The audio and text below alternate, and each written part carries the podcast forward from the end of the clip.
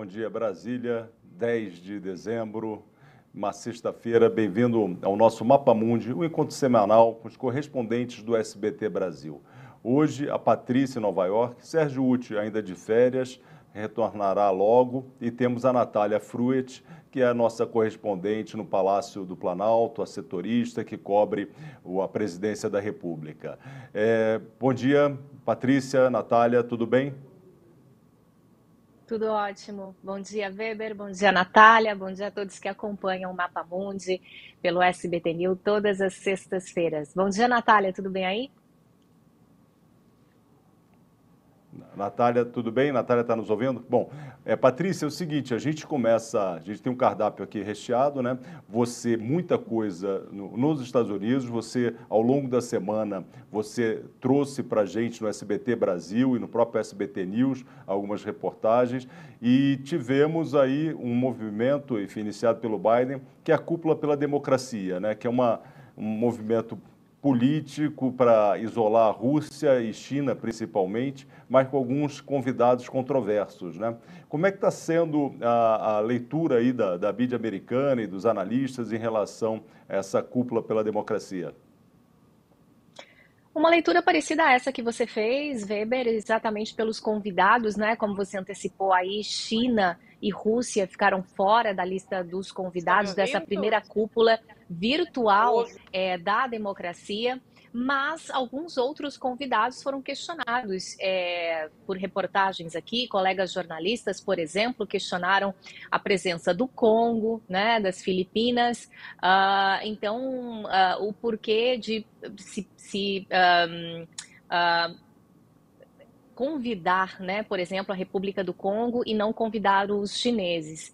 É, é bom lembrar, Weber, que essa essa disputa, esse capítulo entre Estados Unidos e chineses, eu acho que entra numa nova fase.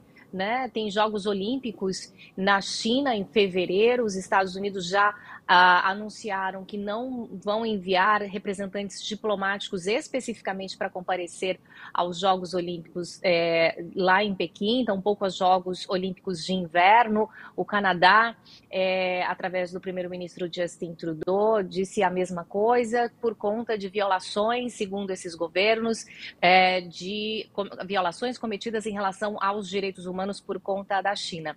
Se falando de democracia, Weber, essa cúpula é uma cúpula virtual virtual, né? É, o, o, Joe Biden é o anfitrião, começou ontem, hoje é o segundo dia, são cerca de 100 representantes, líderes de 100 países que discursam, é, e o presidente Jair Bolsonaro, é, o discurso dele é, será exibido hoje às 11h30 da manhã, horário aqui de Nova York, uh, uma, e meia da, uma, uma e meia da tarde, horário de Brasília.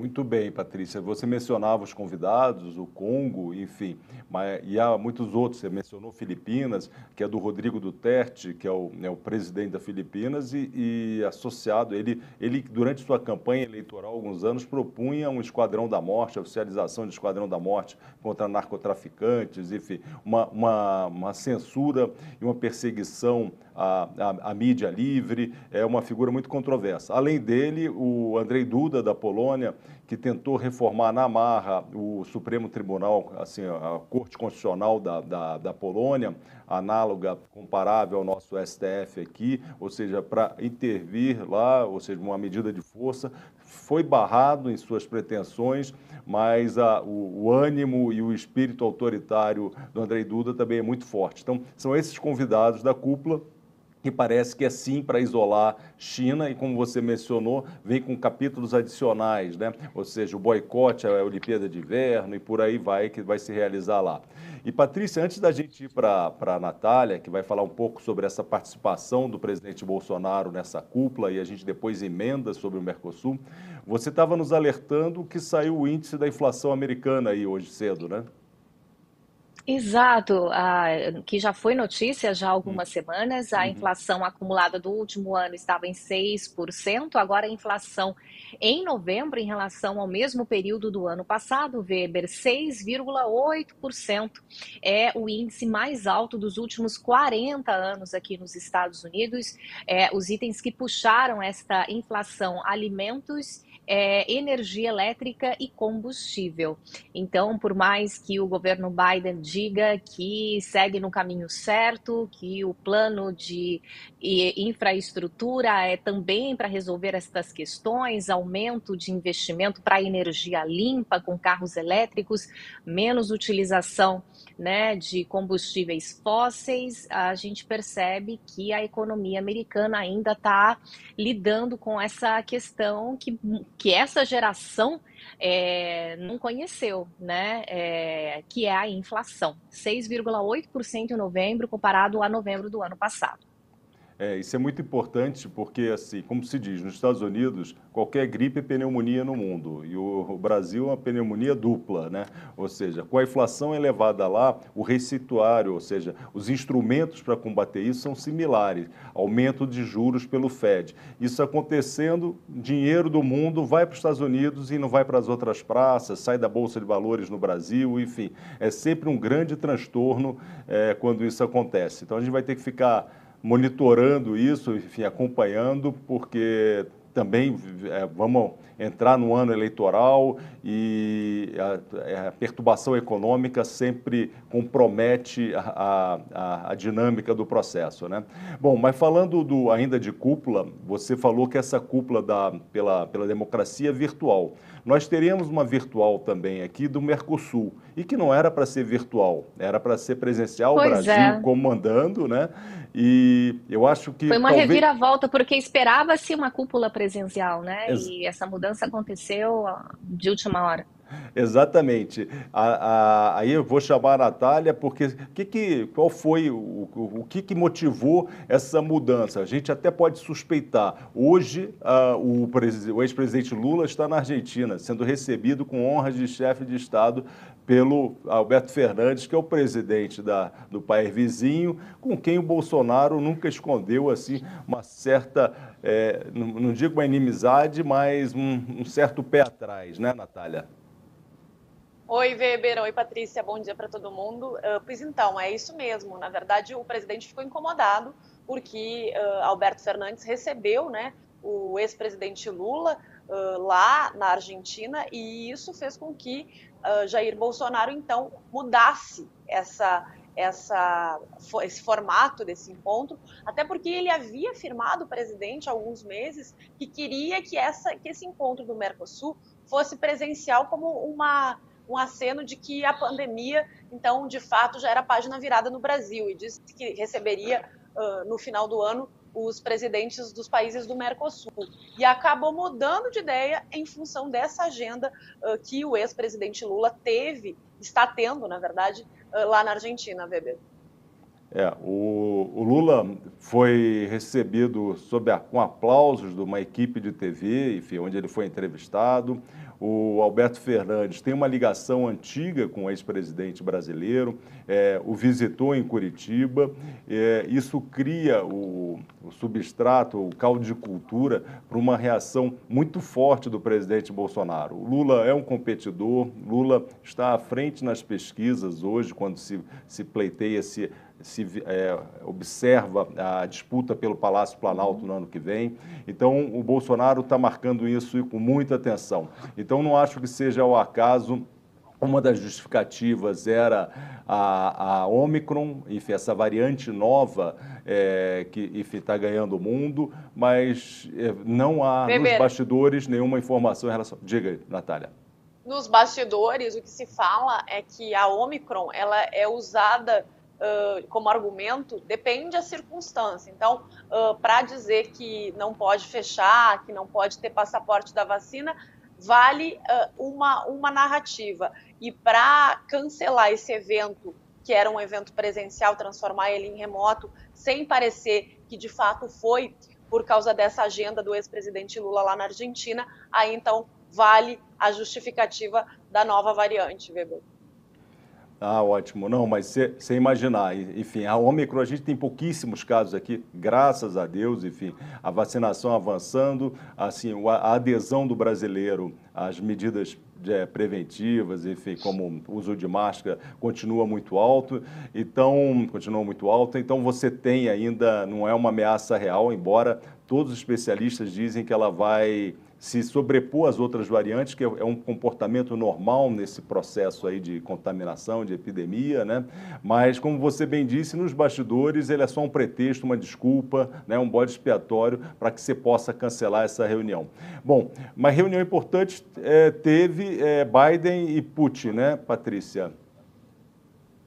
Sim, importantíssima. Eles falaram por telefone essa semana, no começo da semana, por conta do tema Ucrânia, né? A gente acompanhou isso durante o mundo, acompanhou, né? O que está acontecendo lá naquela parte do mundo.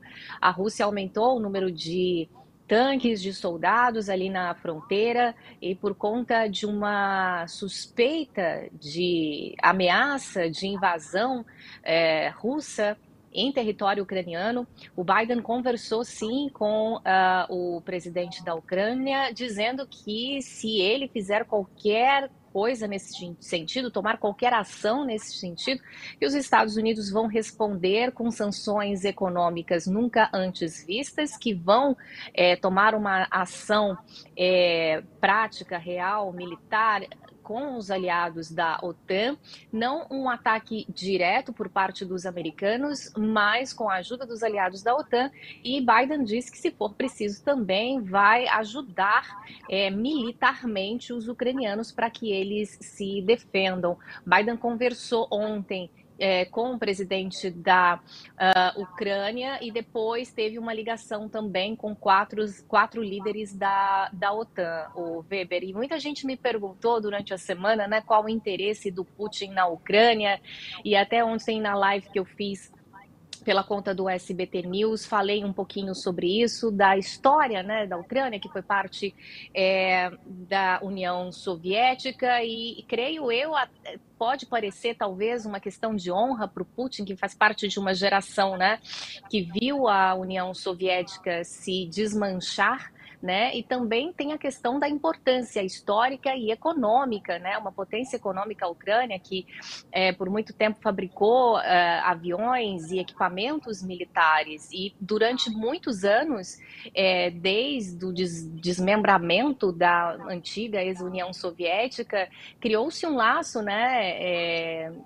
Invisível, mas presente político entre Rússia e Ucrânia, e esse atual presidente parece não estar interessado nisso, está acenando para a OTAN, está acenando para os Estados Unidos.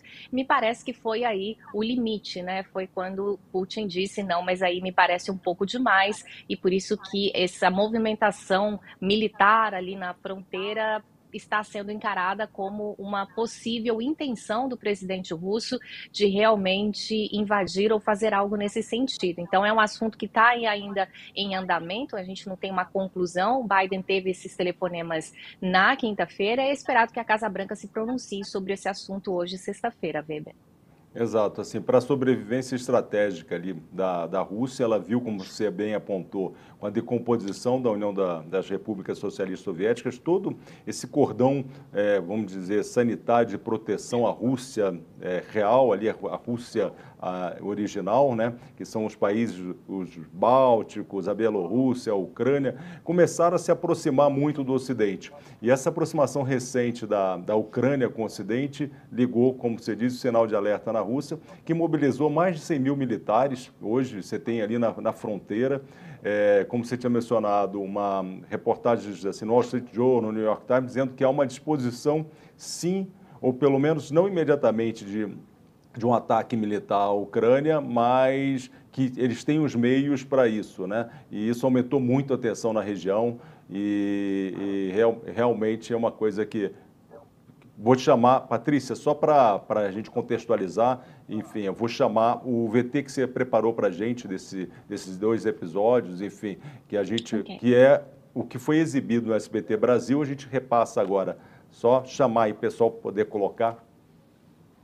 Entre os russos, pouca esperança que o contato recente entre Biden e Putin vá surtir efeito. Acho que a relação entre Estados Unidos e Rússia vai se desenvolver de forma negativa porque a cada dia nosso país está mais distante do cenário internacional, disse este morador da capital, Moscou. Na terça-feira, Vladimir Putin e Joe Biden conversaram por videoconferência. Bom te ver de novo, disse Biden, sorridente, no começo de uma reunião que terminou com um aviso direto. Joe Biden alertou que se a Rússia invadir a Ucrânia, os americanos e os aliados europeus vão enviar tropas para a região e impor sanções econômicas muito rígidas.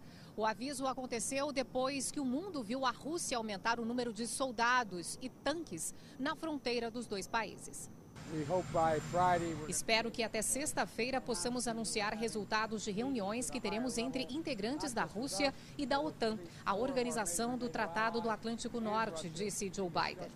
Desde que foi declarada independente da extinta União Soviética em 1991, a Ucrânia, considerada uma potência econômica, produtora de aviões e equipamentos militares, sempre foi desejada por Vladimir Putin. Ele mantinha peças chaves no governo ucraniano para garantir a dependência do país. Mas em 2014 viu a Ucrânia ser palco de uma revolução. A população pedia o fim da interferência russa. E neste ano, um novo capítulo. O presidente ucraniano Volodymyr Zelensky acenou para os integrantes da OTAN, fato que Putin considerou no limite do aceitável. Bom, é isso mesmo. Agora, é. Patrícia, só para, enfim, é, voltando ao assunto do Bolsonaro, você tem aí nos Estados Unidos uma instituição da imprensa americana que é a revista Time e que é celebrada, é, ela é conhecida por escolher o personagem do, homem, do ano, né? o homem do ano, a mulher do ano, enfim, o tema do ano, e é a sua capa, né? e abrindo uh, essa, essa esse ranking, esse, essa disputa para os leitores, tivemos a surpresa. Né? O presidente Jair Bolsonaro foi eleito pelos, pelos leitores da Time, ou pelo menos para as pessoas que acessaram o site, é, como o personagem, o homem do ano. Né? E foi uma surpresa aqui e acolá. Eu vou chamar a Natália, depois você comenta um pouco, né, Patrícia. E Natália, o presidente chegou até a tripudiar, enfim, disse para respeitar o processo eleitoral. Como é que foi? Pois então, na verdade foi um movimento muito silencioso, mas bem uh, focado e organizado pela, pela parte do governo, digamos assim. A gente sabe que é, desde o início da gestão do presidente Jair Bolsonaro, um governo que cuida e se importa, sim, com redes sociais e com esse tipo de, de avaliação, de enquete, de consideração. Então, o que a gente sabe é que por muito tempo, por muitos dias antes de sair esse resultado, nas redes bolsonaristas vinha informação, vinha o link para que as pessoas pudessem fazer, votar uh, no presidente Jair Bolsonaro como a personalidade do ano. E aí a gente percebe que assim que sai esse resultado, eles também começam a propagar em uma escala, que a gente brinca, uma escala industrial, para que a informação circule, para que essa informação chegue. E aí eles, eles lidam no governo, os auxiliares do presidente, interlocutores do presidente, com essa informação surpresa como algo assim para dizer que, apesar de todos os problemas, que apesar da inflação, que apesar do desemprego, o presidente segue sendo alguém muito popular e que as pessoas, eles estão usando muita gente, muitos auxiliares, interlocutores do Planalto, usam agora esse resultado da Time para dizer que aquele discurso do presidente de que o fique em casa e a economia a gente vê depois uh, acabou sim fazendo com que o presidente mantivesse esse apoio popular. É essa a avaliação e análise que o Palácio do Planalto interlocutores fazem. Ao mesmo tempo, a gente sabe que sim, foi uma ação articulada por assessores, por Carlos Bolsonaro, filho do presidente, que é quem cuida dessas questões envolvendo rede social, internet, como manter o presidente como um nome sempre ativo nesses meios. Depois que sai o resultado da revista Time, eles uh, começam então a dizer e a propagar que essa informação será que vai estar na grande mídia, nos grandes veículos? Então, para que uh, a informação circulasse, para que a informação chegasse nesses uh, os veículos de comunicação de massa, numa estratégia muito organizada por parte daqueles auxiliares que cuidam desse assunto na, no Palácio do Planalto. Exato. E Natália foi bem sucedida, né? Até pela expressiva votação, é, foi, é uma demonstração de força, de organização e de engajamento. Eu vou mostrar o Twitter aí do Bolsonaro, para quem está nos assistindo, para ver, inclusive, uma certa brincadeira até com Trump, que, enfim, que é uma potência também nas redes sociais, né? E que ficou em segundo lugar nessa no, no, no na eleição do público, né?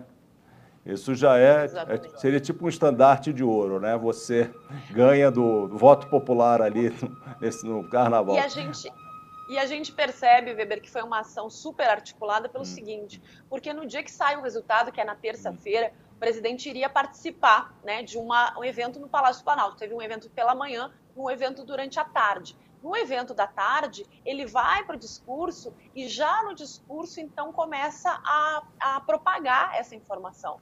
Aí ele brinca, ele diz assim: ah, o ministro Onix acabou de me dizer que eu fui eleito personalidade do ano pela Time, eu agradeço quem votou em mim, votaram certo. Ou seja, não foi algo, uma coincidência, algo casual. Ele fez isso, sim, para também uh, marcar essa posição de que a imprensa, os grandes veículos de comunicação foram surpreendidos por essa informação, mas na prática, no bastidor, eles já sabiam que isso ia acontecer. Tá ótimo, Natália. Eu agradeço a sua participação. Sei que você tem uma cobertura aí da, da política para fazer ainda hoje pela manhã. Então, obrigado por estar conosco aqui. Só para encerrar, Weber, para falar da cúpula da democracia, o presidente deve, o discurso dele deve pelo horário de Brasília e ao ar a uma e meia da tarde, né? Foi um discurso gravado, em que o presidente vai repetir um pouco do que disse ontem. O presidente ontem falou de liberdade, falou que ele, como líder, uh, sempre foi um líder que defendeu a democracia. Deve falar de novo dessa questão de que a opção da vacina uh, ninguém pode uh, impor para que as pessoas se vacinem sobre o passaporte da vacina, que né, foi a, o, o embate da semana, o presidente contrariado com os técnicos da Anvisa e do Ministério da Saúde querendo que o Brasil exigisse esse passaporte, o presidente vai reforçar isso, de que essa liberdade individual ela não pode ser afetada. Muito bom, Natália, bem lembrado. O, o discurso e a, a notícia, enfim, os, os, trechos do discurso do, do presidente estarão aqui no sbtnews.com.br. Vocês podem acessar a partir de uma e meia, enfim, que, está, que estará lá reproduzido. Então, obrigado, Natália, ó, pela participação tchau, Patrícia, aí. Tchau, Patrícia. Tchau, tchau, tchau, valeu. Um beijo. Mas, Patrícia, deve ter sido uma grande interrogação aí na, nos Estados Unidos, falar, ué, Bolsonaro, personalidade do ano da revista Time? É, foi, enfim, comentar é, é, leituras talvez um pouco parecidas até o texto da própria revista Time, né, ao anunciar a é, o resultado. É, por exemplo, a revista Time, quando na, na publicação fala sobre esse resultado, dá o, a dimensão né, de votos. É, a revista Time publicou que de mais de 9 milhões de votos é, dados por leitores que pensaram uh, quem é a, a pessoa ou o grupo com maior influência no ano para melhor ou para pior, Bolsonaro recebeu 24% dos votos. E aí a revista lembra, texto da revista Time, que Bolsonaro esteve sob prova de fogo pela Suprema Corte do Brasil, que ordenou uma investigação oficial é, em 24 de outubro, pelo fato do presidente brasileiro ter é, dito falsamente que tomar vacinas contra o coronavírus poderia aumentar a chance de contrair AIDS. Aí segue o, re, o texto da revista Brasileiro, dando aí, é, contextualizando outras situações que envolvem o Brasil e a política brasileira e o político e o e o presidente do Brasil.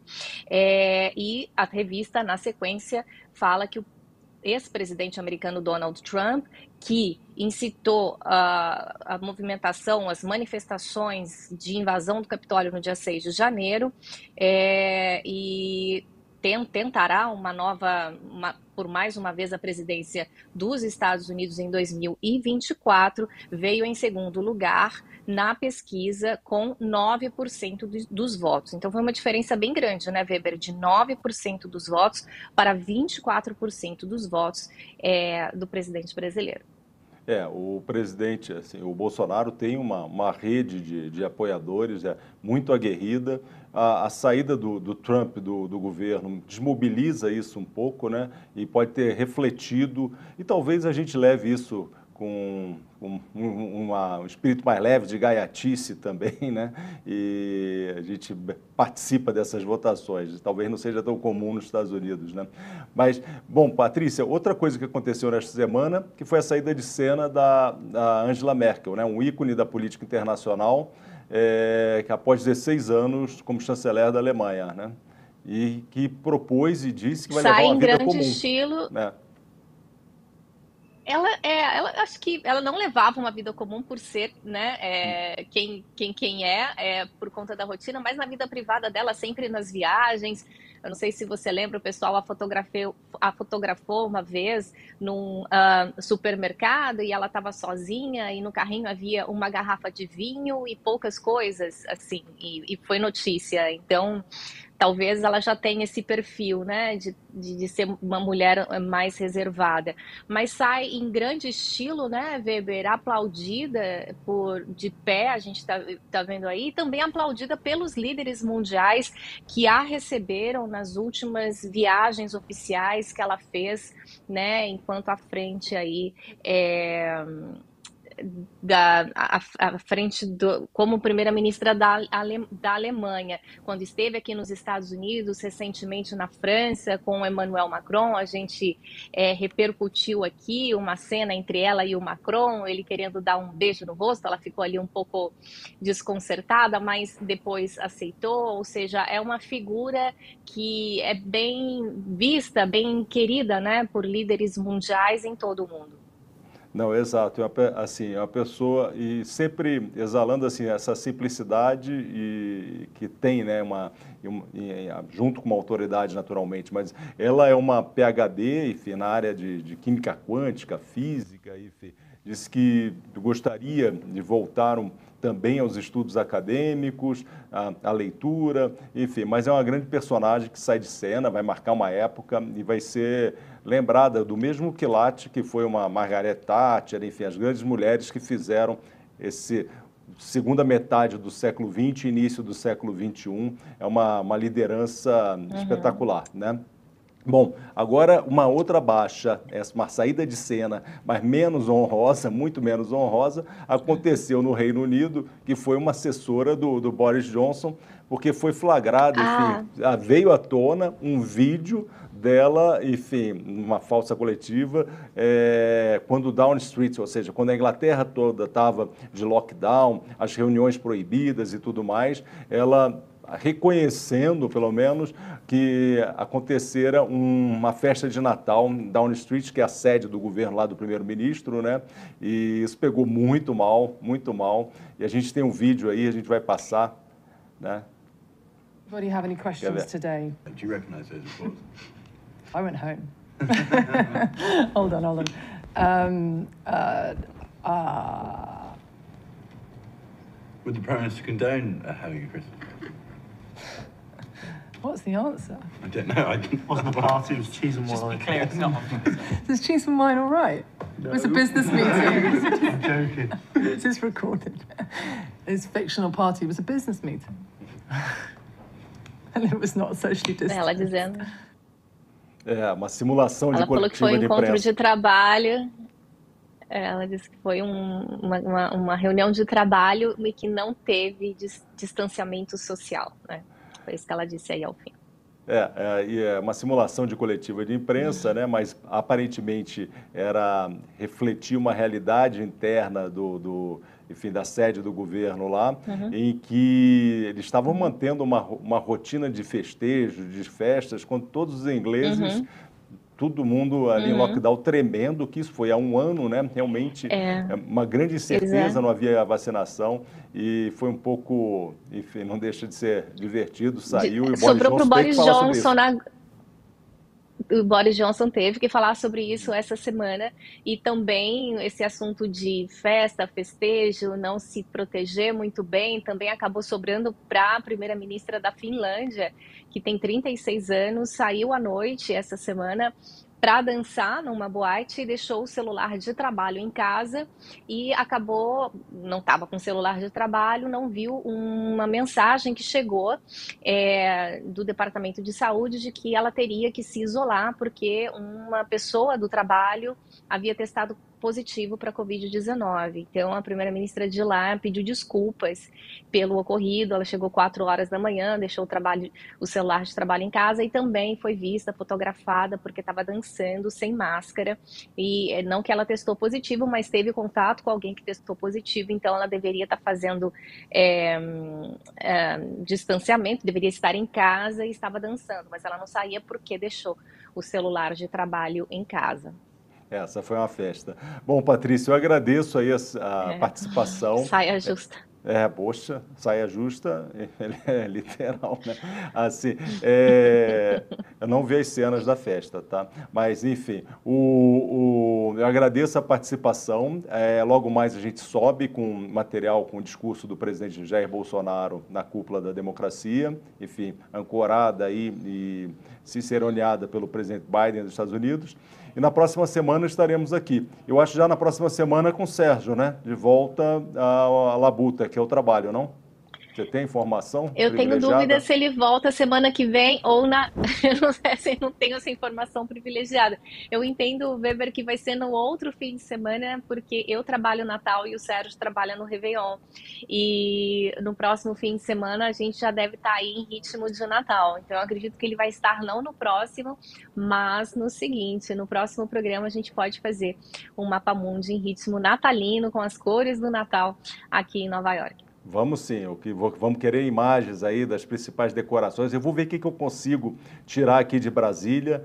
Enfim, a gente sai em desvantagem, mas vou tentar pegar uma decoração bonita aqui para passar também para vocês. Então, mas até a semana que vem. Obrigado pela participação. Tá ótimo. Falou, valeu. Tchau. Um abraço, a gente se encontra. Obrigado.